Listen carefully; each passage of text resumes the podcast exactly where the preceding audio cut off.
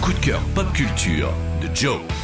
Souvent, quand on parle de comic books, il y a ceux qui connaissent et qui sont rarement perdus, et puis il y a les autres qui flippent un peu d'y tremper leurs pieds de peur de se noyer. Et c'est vrai que s'y retrouver aujourd'hui dans la chronologie de l'histoire des X-Men ou de la Justice League, c'est un petit peu comme de se mettre à la Formule 1 quand tu sais même pas qui c'est Alain Prost.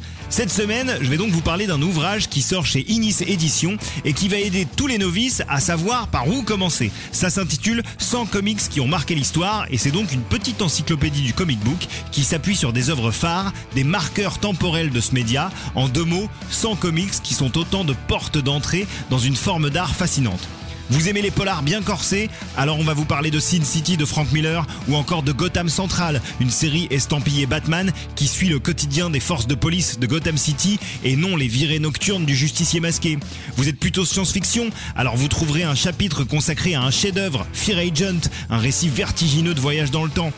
Tous ces genres sont balayés de Picsou au Watchmen, de Conan le Barbare à Calvin et Hobbes, en passant par le strip, le comic book indé, le grand public, le tout classé par décennie, des années 60 à nos jours. Ce panorama non exhaustif, mais très représentatif du format comic books à travers les âges, bénéficie d'excellentes plumes, des autrices et auteurs passionnés qui communiquent sans mal leur amour des personnages et des univers qu'ils abordent, nous donnant systématiquement envie de nous y plonger.